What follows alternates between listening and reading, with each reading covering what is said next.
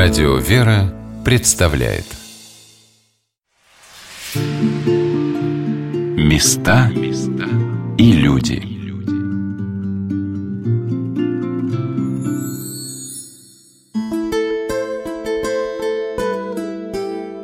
Сколько на нашей земле уголков, осененных благодатным покровом, которые посещает множество туристов и паломников.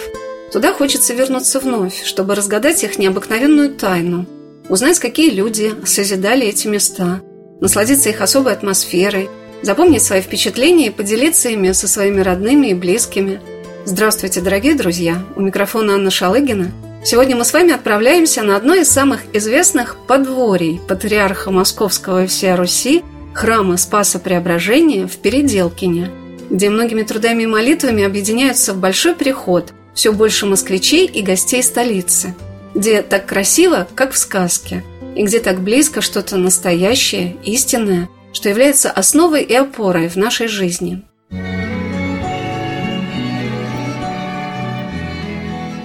Писательский поселок Переделкино собирал многих деятелей литературы и искусства и в Дом творчества писателей, и на костры Корнея Чуковского.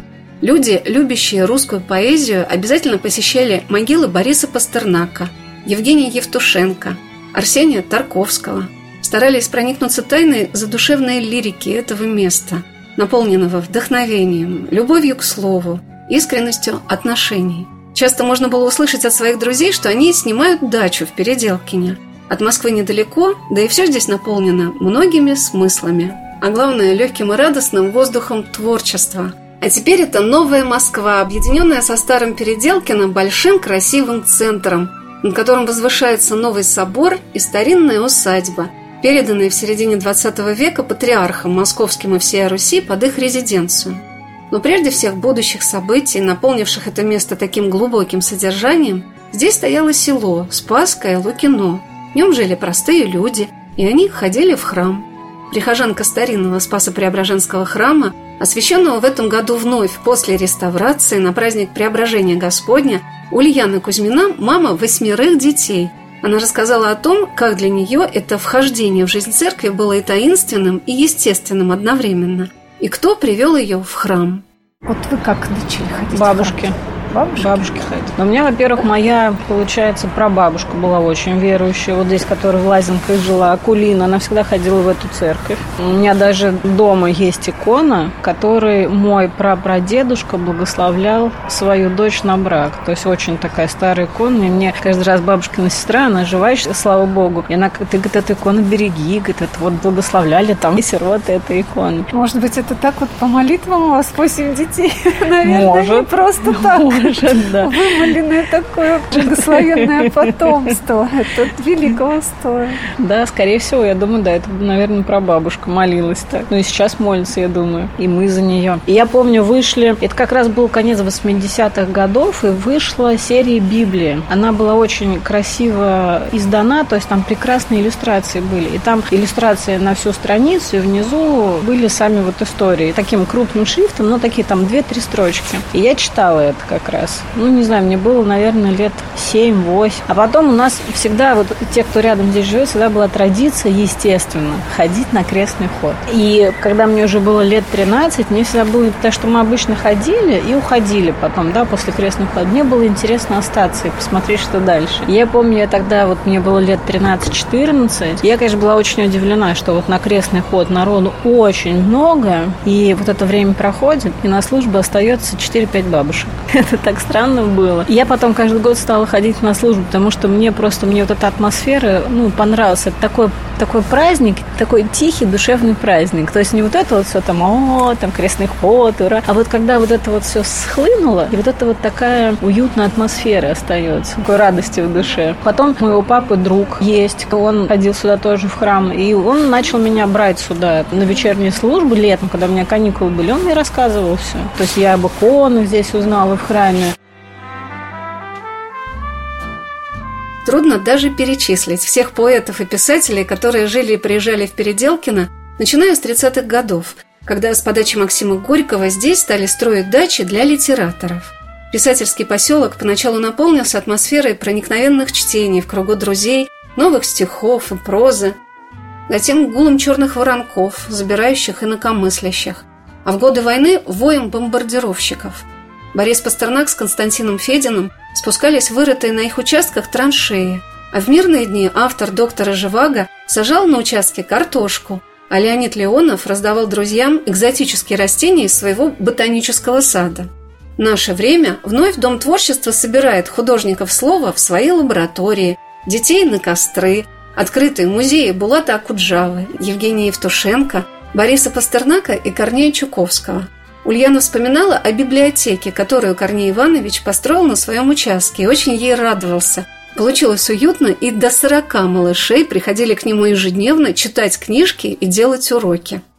И это ну, очень интересно было всегда. Там такой вот запах, как в библиотеке. Такой, знаете, книг. Я до сих пор, вот я когда прихожу куда-то и пахнет книгами, мне очень нравится это. Запах детства. Но там, во-первых, прекрасная в городке писатель библиотека Чуковского, да, где мы провели все детство. То есть мы туда приходили, там есть зал, он до сих пор остался со старыми иллюстрациями, еще книжками тоненькими. И вот там детки могли сами приходить, листать, и вот мы там сидели всегда. То есть, ну, все детство мы провели там. До строительства же еще там новопеределки. Там было тихо, мы на ночь никогда не закрывали двери, у нас всегда открыто, мы все друг друга знали. Мама моя, она все детство ходила на костры к Чуковскому, то есть она его видела, она рассказывала, что очень интересные всегда костры были, приглашали сюда Прям писать. такое было понятие костры Чуковского. Да, костры Чуковского. Это было, значит, начало лета и конец лета. Вот сейчас они продолжают эту традицию, называется «Здравствуй, лето» и «Прощай, лето». И вот там тоже приглашались писатели, какие-то детские композиторы. И вот там устраивались такие для детей праздники. А вход был 10 шишек. 10 шишек. Да, для костра. да. Шишками разжигали. Самовар доставили на шишках. Здесь бывала Анна Ахматова и жила Белла Ахмадулина. Николай Заболоцкий, вернувшийся с ссылки, заканчивал свой перевод слова о полку Игореве. А надеждой шестидесятников стали слова Андрея Вознесенского «Не Переделкино испортится, а дух этой местности рано или поздно исправит всех вновь прибывших. Что-то такое в пейзаже и что-то такое в России, что она из всех своих передряг в конце концов делает Переделкино. Переделывает, так сказать. Это пророчество поэта осуществляется в наши дни.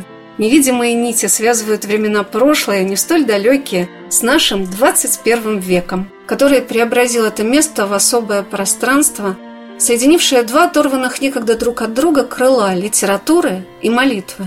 Я приехала в Переделкино через 30 лет после того, как была здесь в своей юности, и не узнала это место. Когда-то давно, зайдя в Спасо-Преображенский храм, с темными росписями на стенах, поставив свечу в безлюдной церкви, я пошла с друзьями на могилу Бориса Пастернака. Наверное, была зима. Все было как будто скрыто под спудом, но уже на грани пробуждения. А сейчас, приехав в Переделкино с золотой осенью, я увидела залитую солнцем, открытую, наполненную множеством людей площадь, или скорее парк, окруженный храмами, уходящими вдаль высотными новостройками. Настоятель Патриаршего подворья Ирей Иоанн Нефедов заботливо, как будто иностранного туриста, вновь знакомил меня с этим местом, которое в наши дни бережно, изысканно украшено. До пандемии на этой территории проводились ежегодные праздники такие для всех, детские. Назывались «В гостях у патриарха». А мне всегда, вот, когда я сюда попал, кажется, что это вообще хорошая такая фраза, чтобы характеризовать идею вот, всего этого красивого паркового ансамбля, как он сложился. Что вот здесь сделано так все, чтобы человек себя чувствовал в гостях у патриарха. Такой радушный прием. Чтобы ему было здесь как-то хорошо, и чтобы он понимал, что это сделано не просто абстрактно, а для него лично в том числе. Что он пришел в гости, и что он может этим насладиться, побыть, подышать, порадоваться. В первую очередь, конечно, Богу помолиться, помянуть своих близких, но и просто провести время, созерцая вот такую замечательную красоту Божию, которая здесь особенно как-то вот ухожена, что ли, да? Хотя она дана Богом, но ухожена вот такими людскими трудами неравнодушием, не безразличием. Я могу сказать и свидетельствовать, что я давно не видела такого людного места, потому что сегодня с утра я только созерцаю, что заходит в храм периодически огромное количество на службе людей. И сейчас на детской площадке, там в кафе где-то, как-то вот действительно это получается в гостях у патриарха в воскресный день люди проводят свое время. Доминантой нового обновленного Переделкина, конечно, является построенный в 2012 году соборный храм, посвященный святому благоверному великому князю Игорю Черниговскому. Но напротив него, у ограды старинного Переделкинского кладбища, в наши дни построена церковь, которую все принимают за древнюю. Так гармонично она вписывается в ансамбль патриаршей резиденции. Построен он в стиле 16 века. Насколько я помню, архитектор Анисимов такой его разрабатывал, очень известный. Это гильдия хромоздателей называется у них. И он долго строился некими такими этапами. И вот сейчас тоже отделан определенный этап этих работ. И дальше чаем, что он все-таки с Божьей помощью войдет в строй и в действие, в служение. Он очень красивый, очень как-то органично сделан. И очень много людей считают и думают, что это Старинный, старинный храм 16 да, века. Я да. так думала, что Если это фотографировать его просто вот отдельно на фоне деревьев, то можно даже какую-то викторину устраивать, угадайте, где это находится, и, конечно, никто о переделке не подумает. Вот такой очень красивый, он такой самобытный получился, слава богу. Беседуя после божественной литургии с прихожанами патриаршего подворья, я обратила внимание, что его сторожилы или кто приехал уже в поселок Переделкино в новое время, очень ценят дух этого места, то, что оно наполнено воспоминаниями о его культурном, литературном прошлом. Вот что сказал об этом прихожанин Павел – Дух сохранился. Сейчас, конечно, тех писателей, которые здесь жили, уже практически не осталось, все они ушли. Но дух их остался, остались их дома, где они жили, где они обитали, писали книги свои. Музей, здесь же несколько музеев есть, три или четыре даже, которые немножко передают дух той эпохи. Так что, конечно, место особое. Таких мест, я думаю, что не очень много в нашей стране. Одно из таких, в котором, в общем создавалась культура, литература, на которой мы сами воспитывались, росли. И наши дети растут. Думаю, хорошо бы, если бы это место сохранилось. Я спросила Павла, застал ли он тех писателей, которые жили в Переделкине, чьи имена нам известны, и были ли они прихожанами Спаса-Преображенского храма. Кто-то ходил. Но, во всяком случае, я знаю тех писателей, с кем я, так сказать, пересекался. Уже их нет на этом свете. А кто Они были это? верующие. Ну, в частности, Карпов Владимир Васильевич. Это историк Историк Великой Отечественной войны. Великой Отечественной. Герой Советского Союза, легендарный разведчик, писатель и так далее. Он, да, он был верующий человек. Я очень люблю его книги. Ну вот, Мы вот. делали цикл программ. Это он, значит, Владимир Кар, который написал книгу здесь. про Жукова. Да, да, да, да. Про Жукова. Ну, у него много книг о маршалах и о Петрове, да. Какой он был человек? Верующий? Знаете, он это, конечно, не выставлял на показ, но он был верующий человек, честный был человек, настоящий, можно сказать, человек. У него биография героическая, сама за себя говорит. 89 языков он притащил на себе во время войны. Попал на фронт из ГУЛАГа через штрафбат, стал героем Советского Союза. В конце жизни, кстати, нашли, по-моему, одно из представлений его на героя. Его несколько раз представляли, но из-за того, что он был репрессирован в свое время, это дело откладывали. В конце жизни нашли это представление в архивах, и, по-моему, если я не ошибаюсь, ему дали вторую звезду Героя Советского Союза, которая полагалась ему еще во время Великой Отечественной войны. Но он был человек скромный, поэтому я его с двумя звездами ни разу не видел. Где-то жили рядом, да? Да, он жил здесь, в Переделкино. Так да. он занимался писательским трудом да, до конца дней. да, он занимался писательским трудом. Он долгое время редактировал журналы «Новый мир». Он был секретарем Союза писателей. Сколько же известных имен связано с писательским поселком Переделкино? Константин Паустовский, Исаак Бабель, Мариетта Шагинян и Александр Солженицын, Роберт Рождественский, Арсений Тарковский. Но есть у этого места еще более древняя судьба, связанная с именем историка, археолога Михаила Баде-Калычева. И через него эта земля оказалась под покровительством святителя Русской Православной Церкви, митрополита Московского и всея Руси Филиппа. И тем самым не случайно, наверное, как бы притянуло к себе появление здесь резиденции московских патриархов. И патриаршее подворье по праву в наши дни занимает в Новопеределкине свое центральное место. В каком-то смысле это, если не центральная, то очень близко к центральной части Переделкина. Потому что всегда было так как-то по отношению к жизни у русских людей, что где храм, там и сердцевина, да? Как бы ты к нему не относился, но это всегда нечто особенное, некая доминанта такая. А так вот весь этот вот парковый комплекс или вот эта территория, она, конечно, называется подворье. Подворье патриарха Московского и всея Руси, храма Спаса Преображения в Переделкине. По храму по старинному называется. В целом, вот это открытая территория, куда могут свободно приходить люди. А за стеной это закрытая территория патриаршей резиденции. Но так вот это как-то разделить принципиально нельзя и неправильно. С одной стороны, подворье – это то, что для людей, для молящихся, для верующих и для всех, на каком бы они пути к храму не стояли, где бы ни находились. А резиденция, там она закрытая. Но при этом и подворье, и эта вот открытая часть, и закрытая часть, это все очень часто просто называется вот действительно резиденцией, как таким вот местоположением патриарха. Вот, кстати, подворье – это очень четкое и меткое слово. Под амофором и под таким патриаршим отеческим благословением вся эта территория находится. И я думаю, что если бы не постоянное патриаршее попечение обо всем, что здесь находится, мы бы, конечно, этой красоты не видели. Просто однозначно совершенно. Самым древним храмом Патриаршего подворья в Переделкине является храм Спаса Преображения. Настоятель подворья Ирий Иоанн Нефедов более подробно рассказал историю строительства этой очень красивой старинной церкви.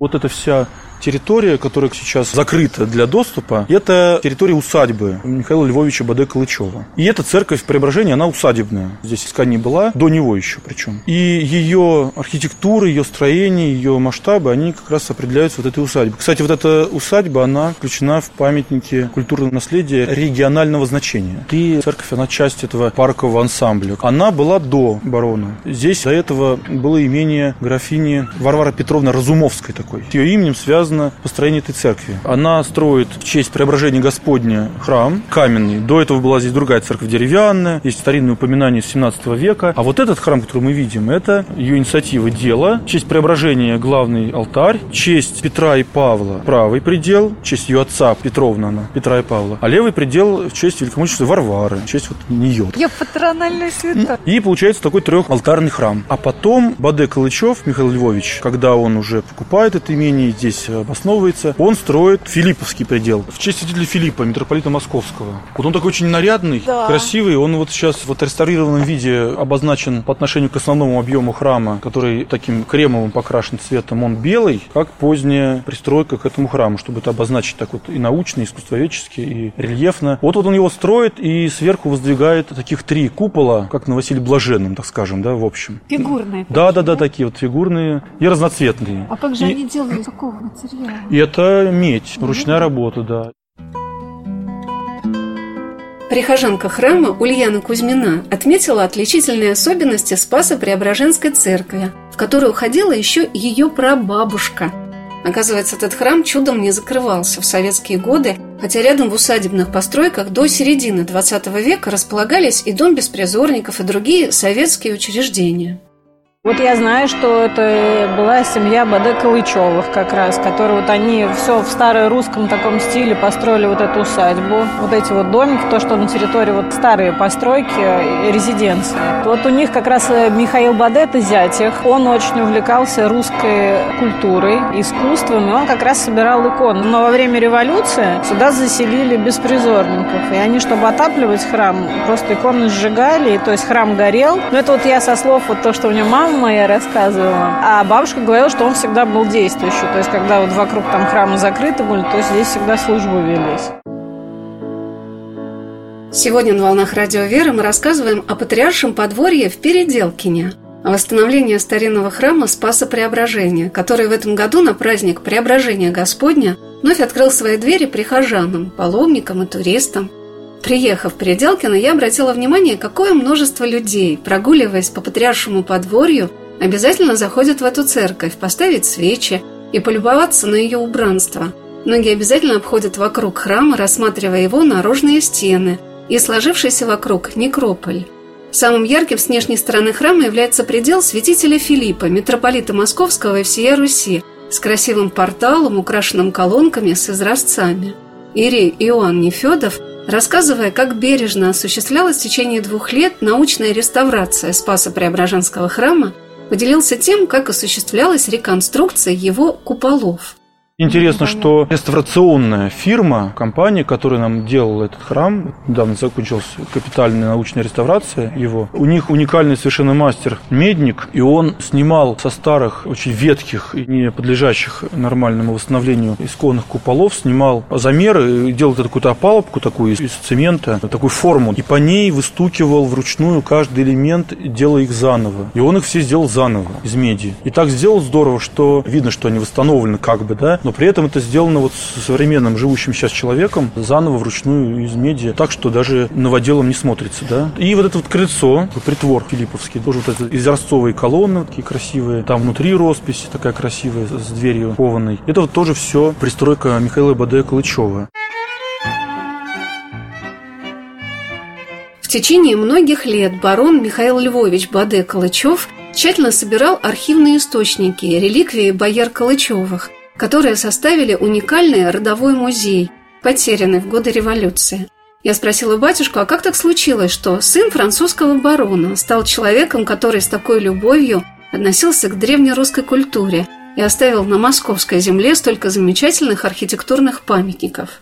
Он вырос в семье своего, естественно, отца, который был женат на Наталье Федоровне Колычевой. Она была последняя из Калычевых, а род, получается, пресекался. А он был воспитан в таком очень русском духе, в любви к русской культуре с детства. Матерь к этому большое усердие прилагала его. И он, когда вошел в силу, говоря так в общем, в сознание, в силу, он обратился к императору с просьбой, чтобы ему разрешили взять герб, эту геральдику Калычевых и фамилию, чтобы сохранить родовое преемство. И получил получил такое высочайшее позволение. Но и вообще, случилось бы это, не случилось, он очень любил русскую жизнь, русскую культуру, русские все эти корни, русских святых, русскую веру, ну все. И он воздвиг вот эту всю свою усадьбу, перестроил в таком русском стиле, с въездными воротами, с башенками, с таким неким как будто мини-кремлем таким. Дом был такой красивый, очень двухэтажный там на территории, он не сохранился, к сожалению, во время лихолетия советского, большевистского, его утратили, он сгорел. Он собрал огромный этнографический такой музей и по Калычевым, и вообще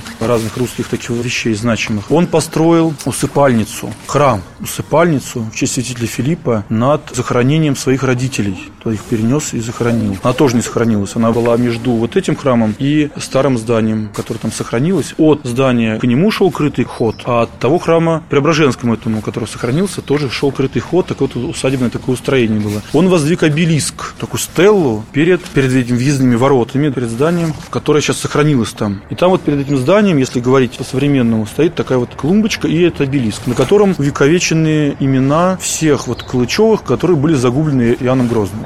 Он как-то очень к этому так относился. Интересно, что в самом храме очень многие росписи и программа вот эта, да, иконописная, она тоже была связана с этими людьми, с именами, с покровителями святыми. И, например, вот этот пояс, который идет по хорам верхним, да, в ротонде, он был решен такими медалями медальонами святых на черном фоне. Вот именно в знак того, что вот памяти, какое-то такое некропольное такое направление, не совсем оно, конечно, отвечает канону иконописи храмовой, но, тем не менее, у него во всем были какие-то такие вот памятные решения, чтобы увековечить, как-то почтить память тех, кто был загублен, тех, кто к этому роду относился.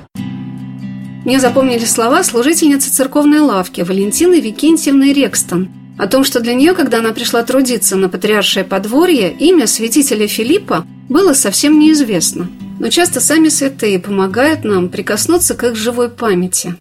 Я когда впервые пришла в Филиппов предел, вот здесь у нас была икона святителя Филиппа вовсю стояла. Я как-то подхожу к иконе и говорю, ну, святитель Филипп, я ничего о тебе не знаю. Через неделю я была на Славках. И Славки для меня открыли святителя Филиппа. Это такое чудо, это такой грандиозный руководитель. Он там столько понастроил, что просто диву даешь, как можно в то время было так преобразовать Славки. Славки открыли для меня святителя Филиппа, а святитель Филипп открыл для меня Он во всем видел волю Божью. И когда он шел к Славкам, и когда он был в гонениях, и когда он там начал трудиться, он во всем видел волю Божью. И поэтому там вот эти огромные... Вы были на Славках сами? Нет. Там, как сказать, какие камни? Вот если сказать, это ничего не сказать. Вот в половину вот этой комнаты. Вот все такие камни, как они их двигали там? Ну, наверное, только волей Божьей. Какие они проделали там? Они называются Филипповские садки. Он заграждение сделал от моря. Туда, когда был прилив, рыба залетала, а когда отлив, она уже уйти не могла. Они всегда были с рыбой. Он построил печь огромную.